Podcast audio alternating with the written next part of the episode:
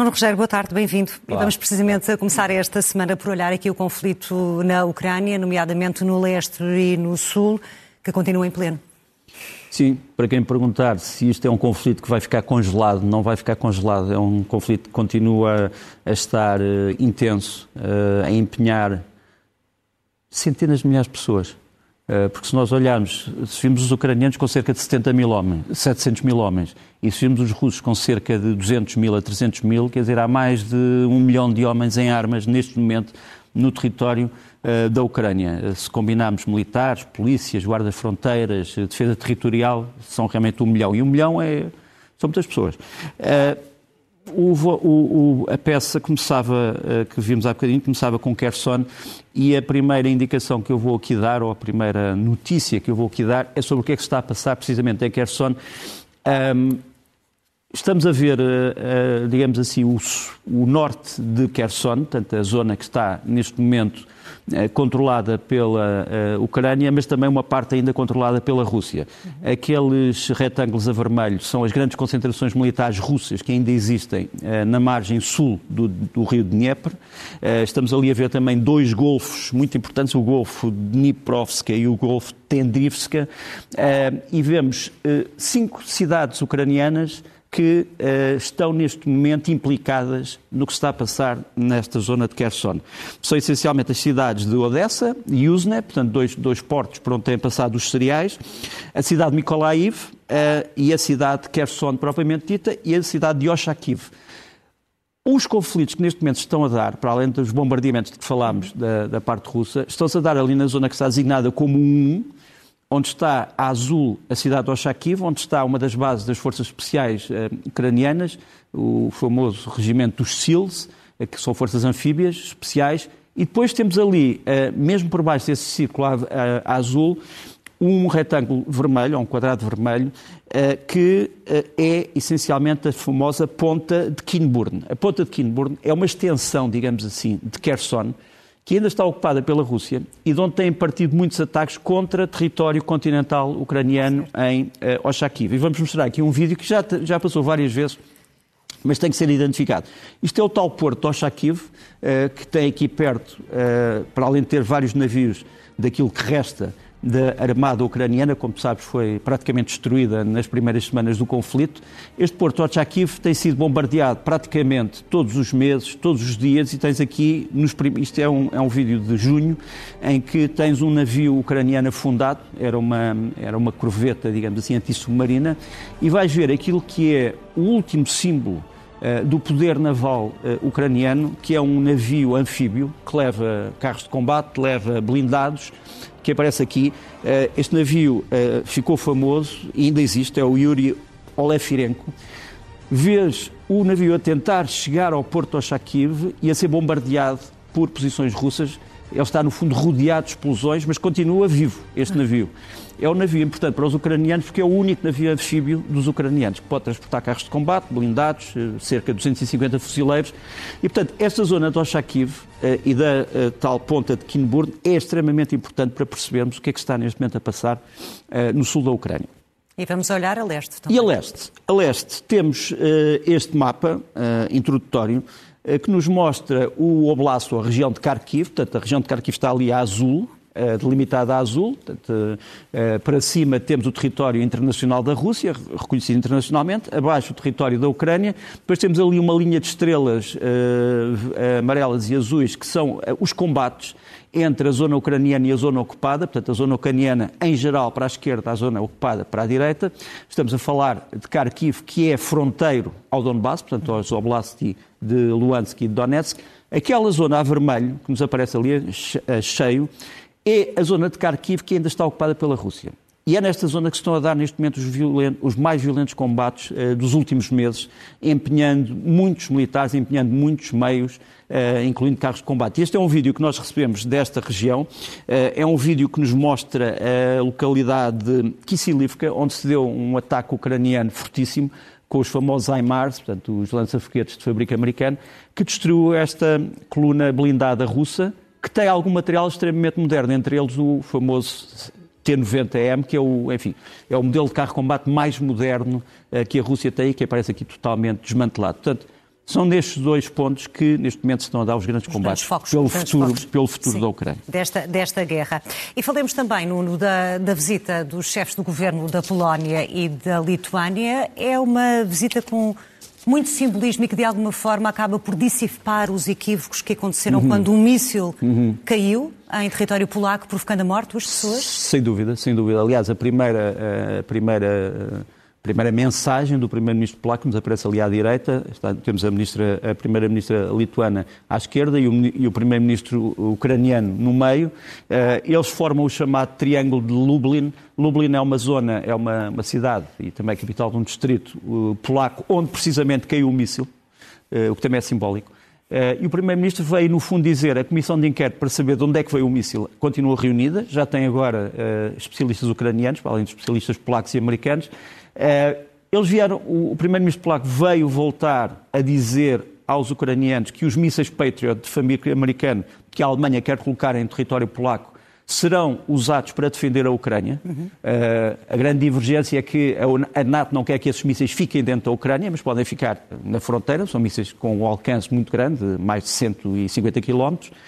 E outra mensagem importante tem a ver com as chamadas negociações de paz. Uh, embora as pessoas não saibam, no dia 17 de novembro houve um encontro, não interessa onde, numa cidade europeia, entre representantes não oficiais da Rússia e representantes não oficiais da Ucrânia, que acabou muito pouco tempo depois de ter começado. Porque a Ucrânia disse que um dos seus objetivos em qualquer negociação é a retirada pacífica das forças russas. Portanto, de todo o, o máximo, Exato. O máximo que os ucranianos disseram eh, como concessão à Rússia foi que os militares russos talvez pudessem sair uh, sem serem atacados e com armas, desde que fossem só armas ligeiras. Um bocadinho como aconteceu com a saída de Kherson. Lembras-te que em Kherson também uh, cerca de 30 mil militares russos puderam retirar-se relativamente em paz, dado que levaram apenas as suas armas ligeiras. Portanto, esta é uma das condições que a Ucrânia está a pôr. E que a Rússia, não, que a Rússia rejeitou e é uma condição mínima. Quer dizer, se é uma condição mínima, deves imaginar que vai ser impossível para os ucranianos mudarem essa posição. Mas que essas conversas já se deram e que não levaram a sítio nenhum, sem dúvida, voltaram outra vez a falar-se falar nisso eh, na, na, nesta, nesta, neste encontro ou nesta visita do Primeiro-Ministro polaco e, e da Primeira-Ministra da Lituânia. Certo, e portanto se percebe bem que infelizmente as negociações eh, estão muito distantes porque temos as ah, já agora, desculpa, esqueci-me de dizer uma coisa. Também se falou, fala, e isso vinha na peça, falou-se no Holodomor. O Holodomor a famosa grande fome é, que matou muitos ucranianos, é, matou uma grande, uma grande parte da população ucraniana, mas também matou muitas outras pessoas que viviam em território da Ucrânia. Foi, no fundo, uma tentativa do regime soviético acabar com um tipo de propriedade que eles consideravam ameaçador, digamos, para o novo regime. Isso provocou uh, decisões políticas catastróficas. Uh, há uma grande discussão saber se podemos chamar isto de genocídio, mas como isto não foi apenas, uh, no fundo, Uh, direcionado para a Ucrânia, mas sob uma forma, mas contra uma forma especial da organização económica que vitimou também outros cidadãos da União Soviética, o que nós podemos dizer é que pelo menos foi um crime contra a humanidade uhum. e é isso que neste momento está a ser discutido em vários parlamentos certo. no mundo, incluindo no Parlamento Alemão. Pois a questão, a questão da violação do direito humanitário internacional. E falemos de, de protocolos adicionais do, do, eh, das Convenções de Genebra que, apesar de terem anos, parece que ainda se adaptam à realidade, Nuno. Sim, nós no fundo o que estamos a ver neste momento na guerra da Ucrânia, como também já vamos referir, eh, tem a ver com o direito internacional. É evidente que o direito internacional é algo que para muitas pessoas não existe, ou que para algumas pessoas existe apenas se for talhado à sua medida e à sua circunstância. Mas deve sempre é, distinguir os alvos civis dos militares. É, essa, essa é uma das grandes, um dos grandes problemas que vamos aqui focar. Mas só para dizer que passam neste momento, em 2022, os eh, 45 anos dos protocolos adicionais às tais Convenções de Genebra. Portanto, as Convenções de Genebra são de 1949, eh, tentaram civilizar, digamos assim, os conflitos, tentaram torná-los mais humanos, se é que isso é possível, e eh, foram eh, aditadas com protocolos adicionais em 1977, entre eles os protocolo, o protocolo 1, que nos vai interessar aqui. Só, só muito rapidamente, isto é uma fotografia histórica que me parece importante. Ali em cima, da, da esquerda para a direita e de cima para baixo, temos primeiro as reuniões que levaram às convenções de 1949, depois ali um dos, uma das principais obras para as pessoas que gostem de direito internacional sobre a interpretação das convenções, o que é que elas querem dizer. Depois, uma fotografia muito interessante, que são as convenções, não de, de, de 1949, mas a tentativa de convenção de 1864, no século XIX, em que a Rússia esteve muito envolvida. A Rússia, na altura, tinha uh, um poder político que estava muito interessado na paz internacional. Uhum. Vê como as coisas mudam. É verdade. Uh, e o ministro dos Estrangeiros russo, na altura, era um dos grandes arautos de uma nova ordem de paz que proibisse determinados tipos de armas, protegesse os prisioneiros de guerra, protegesse os civis, etc.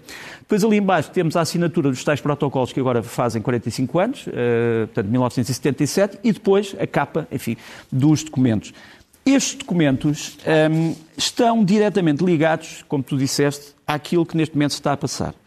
Uh, e eu chamaria a nossa próxima, ao nosso próximo segmento bombardeá-los até à Idade da Pedra. É uma expressão antiga, mas que também aqui se aplica praticamente é, momento presente, não é? É verdade, porque esta expressão bombardeá-los até à Idade da Pedra já foi atribuída a muitas pessoas, mas é, apareceu num artigo do famoso uh, humorista americano Art Buchholz em 1967 e era sobre a divisão entre falcões e uh, pombas no que toca ao Vietnã e dentro do Partido Republicano. Aqueles que achavam que o Vietnã devia ser destruído na sua infraestrutura, os que achavam que isso não devia acontecer, e realmente o Art Bushwald faz ironia e diz ah, bombardeá-los até à idade da pedra. Bom, mas é isso que neste momento está a acontecer uh, com os ataques russos. Quer dizer, uh, os ataques russos já não se fazem contra alvos militares, já não se fazem contra alvos industriais militares, já não se fazem contra empresas, fazem-se admitidamente pelo próprio poder político russo, e isso é, é importante porque a motivação eh, para muitos intérpretes do direito internacional tem que ser provada, quer dizer, não é só aquilo que um poder faz, é aquilo que um poder diz que quer fazer. Que é o caso? Que é o caso, porque eh, desde que houve aquela famosa e misteriosa explosão na porta, da ponta Crimeia, uhum. que ainda até hoje não está esclarecida, que Vladimir Putin disse que ia, para além de atacar centros de comunicação e uh, centros militares uh, ucranianos, ia também atacar as redes de energia. Isso foi declarado. Foi declarado pelo próprio Vladimir Putin. Ora bem, o ataque às redes de energia é, para todos os intérpretes, uh, aproxima-se de um crime de guerra, porque no fundo acaba por impedir a vida normal e a sobrevivência das pessoas. E é uma forma de testar a resistência da própria população, não é? Mas isso poderia ser, podíamos fazer isso através de panfletos, pronto, largar panfletos, mas não, aqui trata-se da sobrevivência da própria população.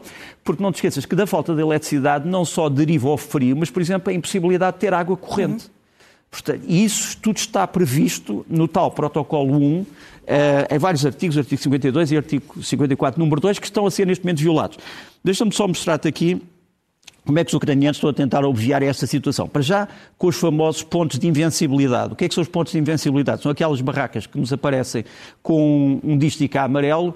Lá dentro há calor, há a possibilidade de carregar não só telemóveis e, enfim, outros equipamentos, mas, por exemplo, uh, equipamentos de bombagem uh, de oxigênio para crianças que tenham problemas asmáticos e outros. Portanto, temos visto imagens de crianças a, a recarregarem as suas bombas dentro destes pontos de invencibilidade. E são milhares, não é? Milhares são cerca de 4.500 em toda a Ucrânia, só em Kiev são quase 500. Infelizmente, alguns deles não estão a funcionar porque ainda não houve tempo para uh, ligar, ligar, os geradores, digamos assim, a estas, estes pontos, mas são realmente uh, um ponto de esperança para os ucranianos. Depois, outro exemplo de esperança, as estações de comboio. Eh, por exemplo, esta é a estação de comboio de Kiev, com luzes de emergência, mas que mesmo assim tem servido de um ponto de encontro para os ucranianos que estão, no fundo, com frio, que estão com fome, que estão com sede, mas que sobrevivem porque já sobrevivem. Quer dizer, quem sobreviveu ao Lodomor, à grande fome, há de sobreviver a isto e há de continuar com o seu espírito combativo, é o que eles pensam. Depois temos aqui uh, uma resposta pouco diplomata de um diplomata. Este é o Sergei Kizlitsia, que é o embaixador da Ucrânia na ONU, que responde, da maneira como vemos aqui, ao ataque aos objetivos civis. E ele, entre outros, lançaram uma espécie de uma petição para que as embaixadas e os consulados russos em todo o mundo vejam a água e a eletricidade cortados. Portanto, no fundo, eles dizem, se a, uh, o poder político russo acha que isto faz parte das normas da Organização Internacional, então tentem também viver sem água Exatamente. e sem eletricidade. Uh, vamos ver o que vai acontecer com esta, com esta petição. Também me parece interessante este vídeo. Uh, pequenas alegrias. Uma pequena alegria e voltar a ter luz. E, portanto, quando a luz regressou aqui há poucos dias, as pessoas cantaram.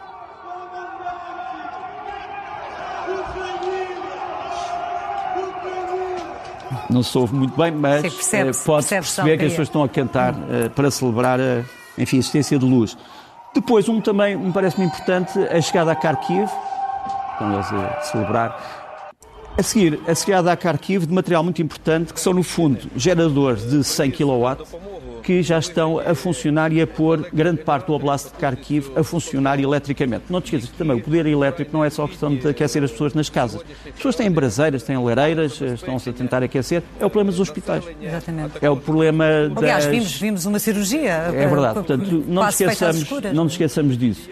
Outra coisa menos importante é cortar o cabelo, sem dúvida. Uh, aqui temos um barbeiro numa cidade ucraniana em que as pessoas, no fundo, acabam por iluminar o corte de cabelo é? com os telemóveis. Pronto, os telemóveis são novas formas de iluminação dentro, dentro dos barbeiros. E depois uma imagem que não é muito agradável, mas que é o que é que os russos ainda têm para lançar contra a Ucrânia? Quantos mísseis? Há um cálculo feito pelos serviços secretos ucranianos, serviços secretos militares, Aquilo que preocupa neste momento mais é que, embora alguns destes mísseis que existiam já estejam a níveis, a níveis muito baixos, por exemplo, já há níveis que já só existem 13% desses mísseis, 37%, mas há três tipos de mísseis que ainda existem, os chamados mísseis Onyx, uh, os mísseis S-300, tais mísseis de defesa aérea, igual ao que caiu na Polónia, que podem ser usados terra-terra, com efeitos devastadores, porque são pouco precisos, e os famosos mísseis Kinzhal hipersónicos. Quer dizer, a Rússia ainda tem suficientes quantidades destes mísseis para destruir, se quiserem, 5, 6 eh, novos ataques, aquilo que resta do sistema energético ucraniano. E isso é que preocupa neste momento este país eh, martirizado. Não é de facto uma, uma boa notícia. E falamos agora também das ajudas à Ucrânia, nomeadamente os dadores eh, tradicionais e habituais, continuam em força a apoiar a Ucrânia ou, de alguma forma, o facto de ser uma guerra prolongada poderá estar aqui a causar um tipo de, de desinteresse, digamos uhum. assim? Essa era a aposta estratégica do Kremlin, a aposta pois. política, que as pessoas se interessassem ou que se dividissem ou que passassem a dizer já chega. Uh, mas não é isso que estão a dizer. Uh, não chega, estão a dizer não chega. Um, tens aqui um, os novos culpados para a Rússia desta guerra. Os culpados são estas senhoras, são estas mulheres. A Rússia agora, os propagandistas do Kremlin dizem não, isto, é, isto é o que resulta de tantas mulheres no poder. Pronto, tens ali uh, uma reunião entre a Presidente da Comissão Europeia, estou, vou, vou, falar da esquerda para a direita, um, a Presidente da Comissão Europeia está ali no meio, depois a partir da esquerda tens a Primeira-Ministra eh, da Finlândia, depois a Primeira-Ministra da Estónia e depois a Vice-Primeira-Ministra da Suécia. Uh, o que é que elas vieram dizer? Vieram dizer que depois do que está a acontecer e dos crimes de guerra que, segundo elas, estão a acontecer, a Rússia vai ter que ser ainda mais punida um novo pacote eh, na arena internacional. Um novo pacote de sanções mais rápido, mais devastador. E a Rússia já disse: pronto, são as mulheres no poder. Mulheres no poder levam a isto. Pronto. Um, uh, eh, depois, uh, essas, essa, essas ajudas à Ucrânia são muito vastas. Tu tens ali o, primeiro, o Ministro da Defesa Nacional da Nova Zelândia, que se prontificou para um pacote de ajuda militar à Ucrânia e também treino de militares ucranianos. E embaixo tens o famoso nanodrone, portanto, quer dizer, estamos a falar de um drone que cabe numa mão, é mais pequenino que uma mão, muito mais pequeno, e que é um drone de reconhecimento, é o chamado Black Hornet, que é feito na Noruega e começou a ser fornecido aos ucranianos. Aliás, este nanodrone já está aqui nas mãos de um militar ucraniano. É mais uma ajuda. São, são parecem insetos, pequenos insetos, que são instrumentos de reconhecimento e que são muito importantes. Depois também outra ajuda, esta vem da República Checa. Este, é o, este uh, veículo chama-se Victor, é um veículo simples, uh, diríamos até quase primitivo, armado com uma, uh, enfim, com duas armas antiaéreas, que é um, um, veículo feito na República Checa só para combater drones. Quer dizer, chegou-se à conclusão que os drones, afinal, eram eh, armas do passado, mas que funcionam como armas do futuro e que têm que ser combatidas com armas do passado. E a Ucrânia não estava preparada para isto, mas está agora a equipar-se. Também é importante aquilo que a Ucrânia está a fazer em conjunção com a Turquia. Este motor é um motor de aviação, é o Iveshenko Progress da Motor Systems, portanto é, um, é, é, feito pelos ucranianos, é um motor de última geração e que está a equipar este, uh, esta aeronave que vamos mostrar. É uma aeronave turca, que é feita em colaboração com os ucranianos. É a nova, eles, os turcos dizem que é a aeronave do futuro. Portanto, é um vídeo que vamos mostrar. Aquilo, no fundo, parece um avião, é, um, é quase um avião de combate, mas não é tripulado. Portanto, a Ucrânia está a apostar em que isto seja também o futuro da sua Sim, força aérea. Uma nova geração, não é? Uma nova eh, geração uh, Estes de aviões, embora não saibamos ainda muito sobre este modelo, mas pode ser um avião de combate, ataque ao solo, pode ser pilotado por outros aviões, portanto, pode haver até um avião civil que vá ao lado a pilotá-lo, pode ser pilotado do chão, pode ser pilotado de um avião, digamos assim, mais, mais distante, mas, portanto, este é o futuro, segundo os ucranianos, da sua força aérea em colaboração com a Turquia. É surpreendente. E vamos aqui uh, olhar para algumas fotografias, Nuno, que espelham bem aquilo que nós já falávamos deste sofrimento humano que, uhum. infelizmente, também, também afeta as crianças. Esta, enfim, se me for permitido, é um bocadinho a minha homenagem pessoal às crianças e às famílias que têm sofrido na, na Ucrânia, chamava a isto a criança e a morte. Um, grandes fotografias. Um, este é o Gilib, o miúdo de Kherson, fotografado pelo Andrazad Juni, que traz na cara realmente o sofrimento, Sim. eu não diria de semanas nem de anos, mas de séculos. Uhum. Uh, depois, uh, uma outra fotografia que também me impressionou, não sabemos o nome dela, é muito pequena, mas no princípio da vida já sabe o que é a morte violenta, também em Kherson, ao pé de os destroços de um foguete que caiu muito perto da casa de família. E depois, uh, Liana, acho que pode ser o nome dela, uh, sete anos, Bakhmut, uh, já vive há meses neste bunker debaixo da terra. Uh, aparentemente diz aos pais que gostava de ver o sol, mas só vê o subsolo. Hum. Palavras, palavras para quê? Falemos, Nuno, agora da, da China, os, os desafios que, que, que, o país enfrenta, não só a nível internacional, mas também a nível doméstico, não é? Com, não se assustem com, esta, com o rodapé. Com esta, questão, de, com esta questão também dos casos não, zero Covid. Não se assustem com o rodapé, não é, não é realmente não é um erro. Uh, caminhos cínicos, no sentido de caminhos da, da China, um, ehm, e a China está neste momento em várias encruzilhadas e tem que as resolver. Uh, para já, uh, o problema com que não contava, que é o facto dos Estados Unidos, através da Agência Federal de Comunicações, terem proibido a venda, a compra de material de telecomunicações dessas quatro empresas: a Huawei, a Dahua, a Equivision e a ZTE. Quer dizer, a partir de agora os americanos não podem comprar mais este equipamento de telecomunicações. Uh, isto vai envolver não só estas empresas, que são grandes empresas internacionais, como sabes, chinesas, mas também outras empresas que colaboravam com, ela, incluindo, com elas, incluindo, por exemplo, empresas japonesas. Uhum. Uh, isto faz parte de uma estratégia maior que começou com Barack Obama, foi continuado com Donald Trump e continua com Joe Biden, de impedir que empresas consideradas perigosas para a segurança nacional americana, porque os americanos têm a teoria de que todas estas empresas eh, fazem telefones que têm uma espécie de um alçapão que comunica com o Estado chinês, eh, mas seja como for, este é um, este é um desastre, é uma notícia desastrosa para estes grandes produtores de comunicações chineses e a China vai, vai ter que saber como lidar com isso. Depois, quis trazer isto, este, este homem é só conhecido como Ato, é um cartunista de Hong Kong, não sei se podemos aumentar um bocadinho este cartoon. Uh, é um cartoon em que este cartunista de Hong Kong, e se pudéssemos tirar o título também por baixo, também era ótimo. Uh, ele mostra como é que é neste momento o balanço de poder ou o equilíbrio de poder na Ásia. Vê-se ali em cima o, o urso russo que tenta convencer o urso chinês a intervir na guerra e o urso chinês não quer, tem outros problemas para resolver. Depois vemos ali a partir da Coreia do Norte, que nos aparece à direita em cima, a passarem mísseis para a Rússia. Depois embaixo, enfim, as relações muito complexas entre os países chamados dragões do Pacífico, Taiwan, os Estados Unidos a sobrevoarem como uma águia, etc. Enfim, a Rússia realmente e a China são dois centros hum, da Ásia, mas a Ásia hoje tende muito mais para a China do que para a Rússia. Quer dizer, a antiga Ásia Central da União Soviética é hoje, sobretudo, Uh, controlada pela Rússia do ponto de vista uh, controlada pela China do ponto de vista político. Portanto, a Rússia entre outras coisas, perdeu o controle geopolítico sobre a Ásia Central ex-soviética. Uhum. Outro problema, que é o problema mais grave neste momento para a China, é a questão da Covid. Como sabes, Uma grande eh, contestação, não é? Popular, não é? Dos a China tem. Eu, quanto à contestação, eu, enfim, não diria muito sobre as atuais manifestações, porque nós não sabemos qual é a sua dimensão. Achamos que são grandes, mas não sabemos, sinceramente, eu não gosto de avançar eh, prognósticos. Há contestação, sem dúvida, porque a China tem uma política eh, draconiana que não deixa que as pessoas saiam dos sítios. Sim. Há cidades em confinamento, outra vez. Cidades em confinamento. Isto é uma, é uma imagem impressionante. Isto é uma imagem de Guangzhou, é a nova cidade de isolamento. Isto é uma cidade em que as pessoas infectadas vão ter que ficar. São cerca de 80 mil uh, pessoas que ficam aqui. Portanto, estas cidades vão começar a ser espalhadas pela China.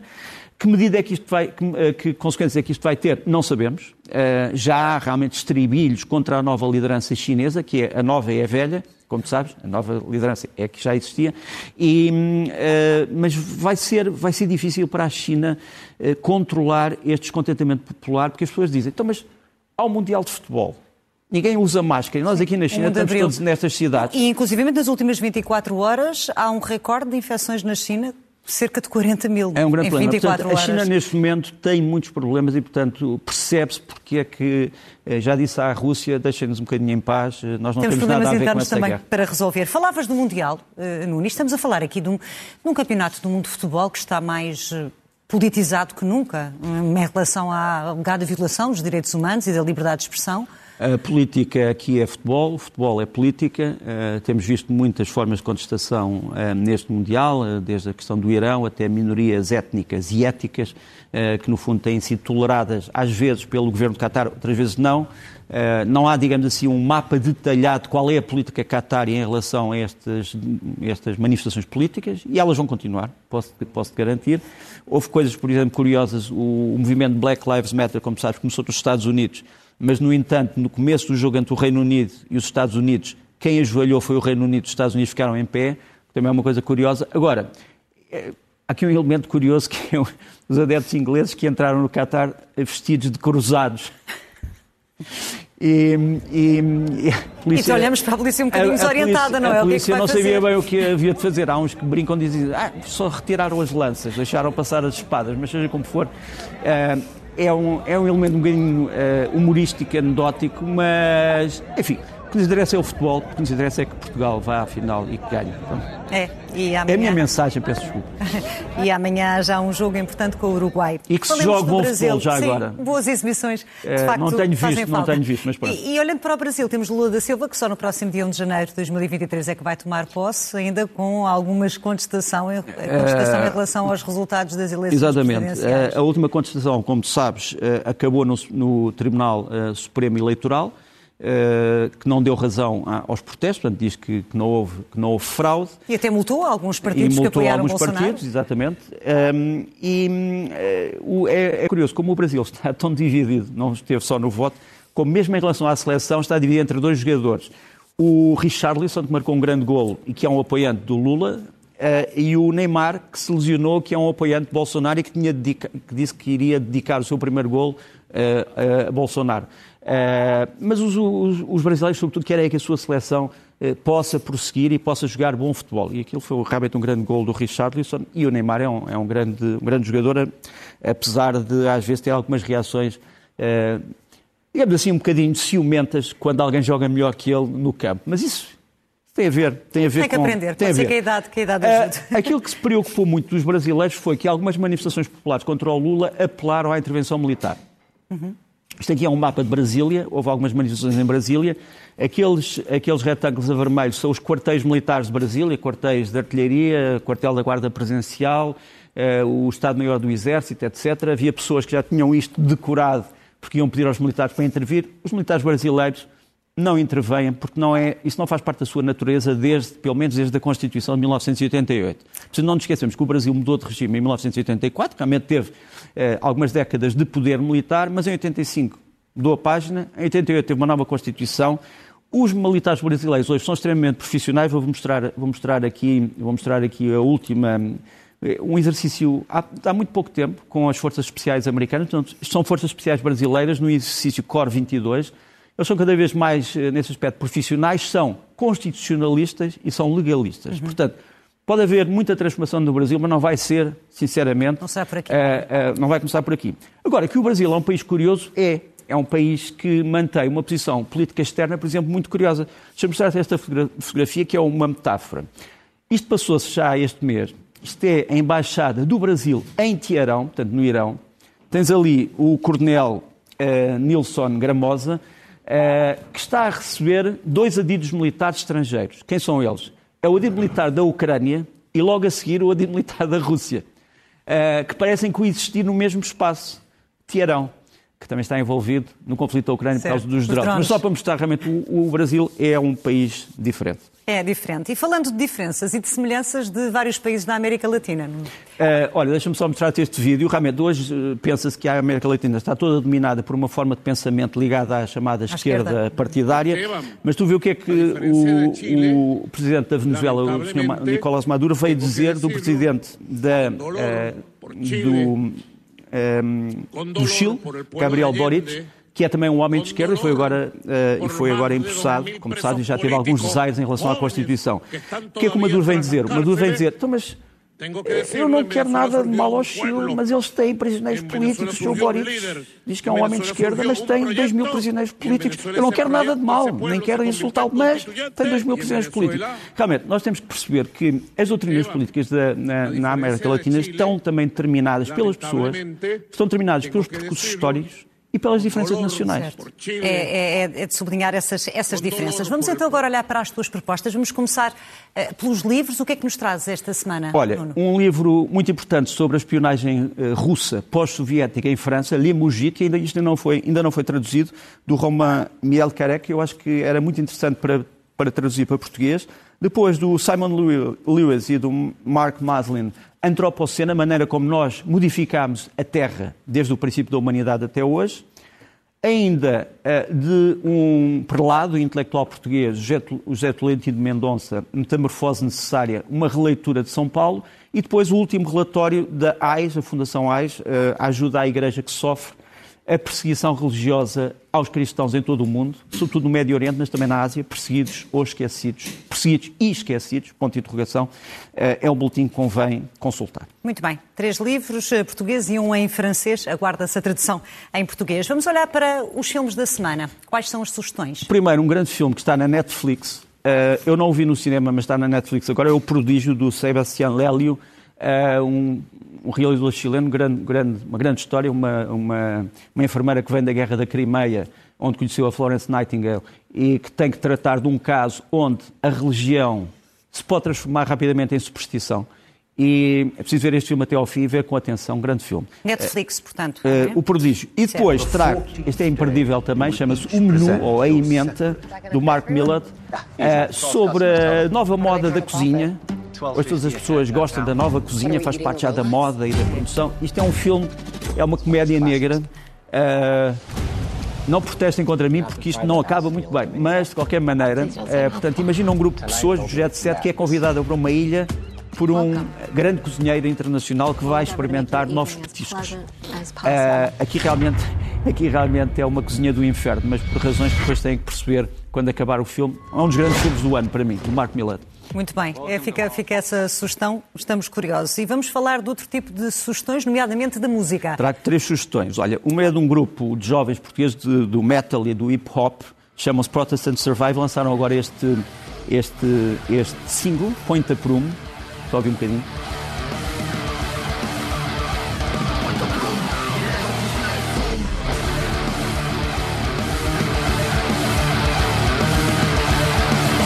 Protest and Survive. Depois, tracto, um, para mim, a grande revelação uh, do jazz francês e europeu deste momento, que é uh, Célène Saint-Aimé, um grande nome, uma grande cantora, uma grande contrabaixista e compositora, que vai ao Teatro da Trindade, em Lisboa, no dia 29. Uhum. Célène Saint-Aimé.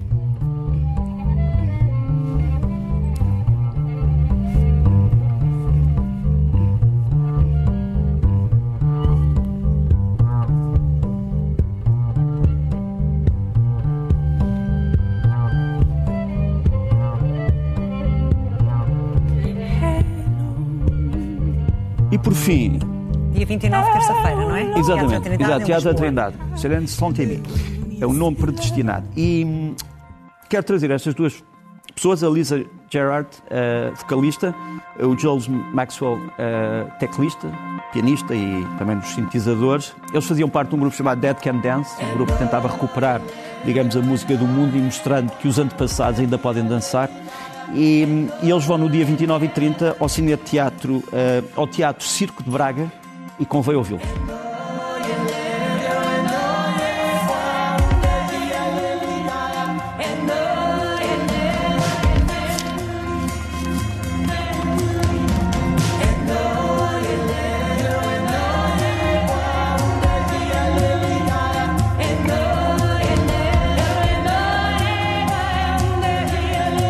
Ótimas sugestões, como sempre. Obrigada, Nuno. Até para a semana. Uma boa semana para ti.